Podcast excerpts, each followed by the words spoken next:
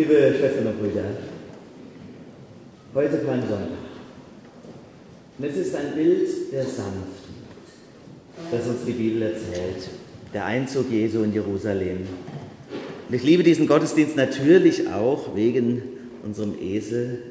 Viele mögen denken, das ist ein guter PR-Gag. Ist übrigens auch gar nicht so falsch, wenn die Kirche mal ein bisschen professioneller wird in PR-Gags. Aber es ist mehr. Es ist mehr. Und es geht mir auch nochmal um mehr als nur um die Freude, die das uns Erwachsenen und vor allem natürlich den Kindern macht. Sondern es geht um eine Hauptbotschaft des Geschehens. Es geht um die Sanftmut. Der Esel, die Kinder, die Lieder, sie transportieren und betonen die Besonderheit dieses Königs, der damals von den Menschen umjubelt worden ist. Und zwar ein König, der nicht von dieser Welt ist. Und das ist genau das Problem. Das war das Missverständnis. Deshalb das Kippen der Stimmung.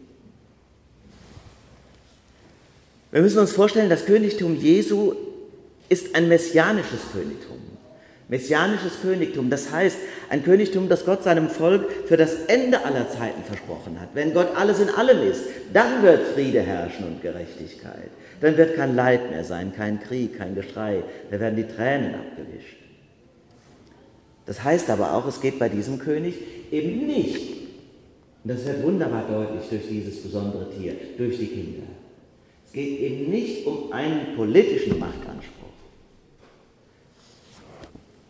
den man dann auch mit Waffengewalt durchsetzen könnte. Das ist übrigens eine Riesenenttäuschung für alle Extremisten und Fanatiker. Deshalb ist dieser Tag auch ein ganz aktuelles christliches Statement. Ein christliches Statement im Dialog der Kulturen und Religionen. Du kannst Gott und sein Reich eben nicht herbeibomben. Du kannst es auch nicht erkämpfen und erschreiten. Im Gegenteil, wer es versucht, hat sich schon in diesem Moment nicht weiter, als er könnte, von Gott entfernt. Ein Schriftwort wird erfüllt, die Prophezeiung des Propheten Zachariah, wo es heißt, fürchte dich nicht, du Tochter Zion, siehe, dein König kommt zu dir, sanftmütig und reitet auf einem Eselsfüllen. Das ist das Thema des ersten Adventes und wir feiern, dass Jesus kommt und des Palmsonntages. In der Bergpredigt hat Jesus ja einmal gesagt, selig sind die Sanftmütigen, denn sie werden das Erdreich besitzen. Hä? Wie denn jetzt? Geht das zusammen? Ja. In seinem Sinne. Selig sind die Sanftmütigen, denn sie werden das Erdreich besitzen. Das heißt aber dann auch eben nicht die militanten Siedler, zum Beispiel im Gazastreifen. Sie werden das Erdreich nicht besitzen, auch nicht die IS-Kämpfer und alle, die sie bewundern, öffentlich oder heimlich. Nein, sie werden keine Sieger sein. Auch keine Kreuzritter oder Moralapostel stehen auf der Seite der Gewinner. Die Wahrheit Gottes offenbart sich in der Besonderheit dieses Königs Jesus Christus. In seiner Sanftmut. Und vor allem in der Kraft, diese Sanftmut auch durchzuziehen und durchzuhalten. Darin ist Gott gegenwärtig. Sanftmut durchhalten, das ist ja nicht so leicht. Auch in unserem Alltag können wir ein Lied von singen die Sanftmut durchhalten. Habe jetzt von einer heiteren Begebenheit gehört, wo eine stressgeplagte Frau hinter einem Auto herfährt, das vor der Kreuzung abbremst, ganz abrupt, nur weil die Ampel gerade auf Gelb gesprungen ist, kann einen ja auch Überkorrektheit bis zur Weißglut treiben. Beide Autos hätten es nämlich noch locker über die Kreuzung geschafft. Und die Frau ärgert sich tierisch, flippt total aus. Hup, wie wild, da klopft es an ihre Scheibe und sie schaut in die gestrengen Augen eines Polizeibeamten. Und der fordert sie auf, auszusteigen, ja sogar mit zur Wache zu kommen. Wagen wird durchsucht, Fingerabdrücke genommen, das komplette Programm. Und sie sagt, das gibt's doch gar nicht, ich werde ja hier behandelt wie eine Schwerverbrecherin. Nach einer Stunde bekommt die Frau ihre persönlichen Unterlagen zurück und ihren Autoschlüssel. Und der Beamte sagt betreten, entschuldigen Sie bitte das Missverständnis. Wir waren genau hinter Ihnen, als sie so laut gehupt haben und all die obszönen Gesten gemacht haben. und vor allem auch so schlimme Sachen brüllten. Und wir waren, und wir waren die Aufkleber auf ihrem Auto aufgefallen. Komm mit zum Gottesdienst und vor allem der verchromte Fisch auf dem Kofferraumdeckel. Na und, sagt die Frau, ja was hat das damit zu tun? Rechtfertigt sich der Polizist und sagt, ich dachte natürlich, Sie haben den Wagen gestohlen.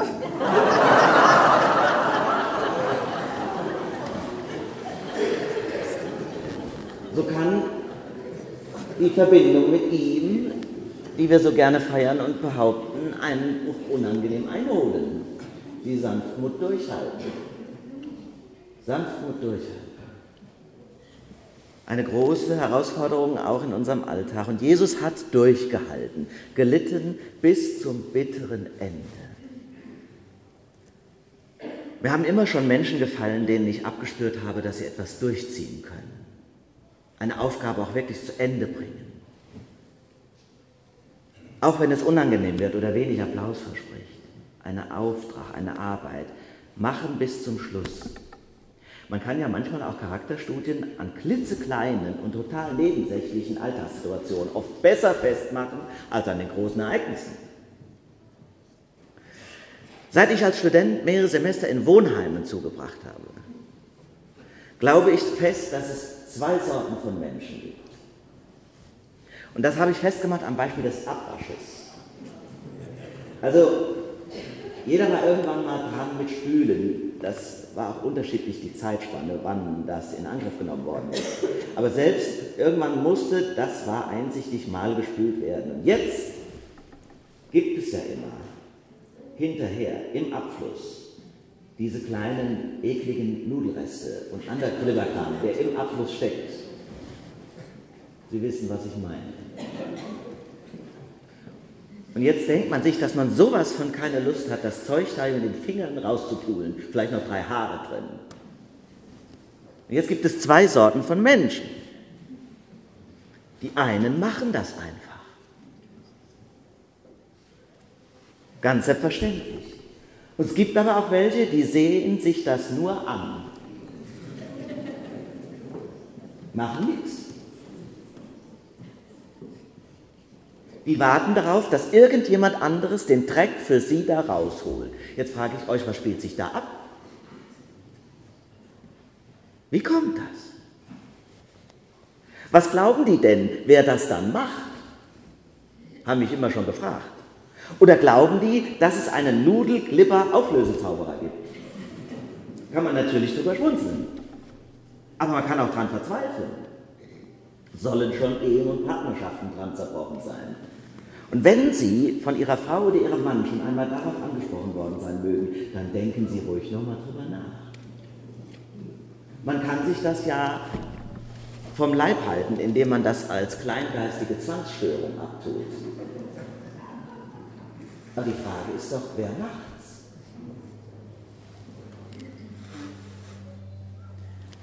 Liebe Schwestern und Brüder, es ist ein winziges Detail unseres alltäglichen Lebens, aber ich meine, es verrät etwas über unsere menschliche Natur. Wie hat Immanuel Kant einst gesagt, handle immer so, dass die Maxime deines Handelns zum allgemeingültigen Gesetz werden könnten. Ein kluger Satz, dieser kategorische Imperativ aber er formuliert auch den gnadenlosen moralischen Anspruch an unser Leben. Mit einem Mal wird deutlich, vielleicht bin ich noch ganz gut in Nudelreste wegmachen, Markus, aber nicht in allen Bereichen erfülle ich das, was ich eigentlich von mir erwarte oder Gott. Wir haben eben nicht nur ein Problem mit der Sanftmut, sondern auch mit der vielseitigen Forderung an unser Leben, etwas durchzuhalten durchzutragen, auszuhalten, zum Ende zu führen oder, wie man es sonst vielleicht formulieren würde, Verantwortung zu übernehmen. Bis zum bitteren Ende. So ging Jesus seinen Weg. Und er tat es tapfer und treu. Dabei hat ihn der Jubel der Menschen genauso wenig abgelenkt und irritiert wie der spätere Hass. Bis zum bitteren Ende ging er den Weg, den ihn Gott geführt hat. Wer holt für dich den Dreck raus? Die Theologie hat diese Frage einmal beantwortet mit dem Topos der Stellvertretung, indem sie sagte, es gibt einen. Einen gibt es, der dich rausholt aus der Unvollkommenheit und sogar aus dem Tod. Stellvertretung. Ich weiß noch, wie ich in der Freiwilligen Feuerwehr war, in meinem Heimatort. Da war man so drin. Ich habe das auch sehr gern gemacht. Aber vor allem in jungen Jahren, glaube ich, war das oftmals so eher wie so eine Freizeitbeschäftigung. War auch immer was los, traf man viele Freunde. Und ich weiß noch eines Nachts, wie wir zu einem furchtbaren Unfall gerufen worden sind. Und ausgerechnet an diesem Abend waren die fitten und die technisch versierten Kameraden nicht da. Und da standen wir dann da, um dieses unübersichtliche Knäuel aus Blech, hörten die Schreie, sahen den Menschen im Auto. Wer sollte jetzt Spreizer und Rettungsschere bedienen? Ich habe mich um die entsprechenden Lehrgänge immer gedrückt, weil ich dachte, schaffst du eh nicht, ist zu kompliziert, bringt auch viel zu viel Zeitaufwand mit sich. Außerdem kommt es ja selten vor, dass sowas Schwerwiegendes passiert. Jetzt war es aber da. Jetzt galt es. Jetzt ging es wirklich um Leben und Tod. Bis dann endlich einer sagte, ich mach's. Und es wäre der letzte gewesen, den ich auf der Rechnung hatte. Habe ihn eher also nicht, dass ich ihn nicht gemocht hätte, aber für weniger tatkräftig gehalten. Und ich war so unendlich dankbar. Und ich weiß dann noch, ich war es Tage und Wochen lang. Ich hätte es nicht geschafft. Stellvertretung. Liebe Schwestern und Brüder, heute geht es um Sanftmut, aber auch um die Tapferkeit. Das wird ja selten in eins gesehen. Wir identifizieren Sanftmut mit den Softies, mit den Weicheiern. Das Gegenteil ist der Fall. Es gehört schon immer zusammen, übrigens auch schon in der klassischen Tugendlehre, Sanftmut und Tapferkeit. Und beides kennzeichnet den Weg Jesu. Beides brauchen wir. Wir brauchen beides, weil wir nämlich alle, wie wir hier sind, genau den gleichen Weg Jesu gehen. Wir werden, so Gott will, hoffentlich und bestimmt nicht gekreuzigt werden. Aber wir werden durch Leiden gehen müssen und vor allem alle einmal durch den Tod. Und spätestens dann wird sich nochmal existenziell diese Frage der Stellvertretung. Denn diesen Weg den geht jeder für sich. Da kann ein anderer Mensch nicht helfen. Im besten Falle dabei sitzen. Aber sterben muss ich für mich. Und dann wird die Frage sein, wenn das aber doch so ist, wer tritt denn dann an meine Seite? Wer hält denn meine Hand? Wer führt mich hinüber durch das große Tor? Einen gibt es. Sein Reich ist nicht von dieser Welt. Der, der die Schuld getragen hat, der dem Leiden nicht ausgewichen ist und den Tod überwand, er wird mich tragen, auch in dieser Stunde und mein Versagen durch den Tod hindurch, stellvertretend, hat er es schon getan. So lasset uns mit Jesus ziehen, seinem Vorbild Folge nach. Amen. Seine Liebe, die höher ist als alle unsere Vernunft bewahre, unsere Herzen und Sinne in Christus Jesus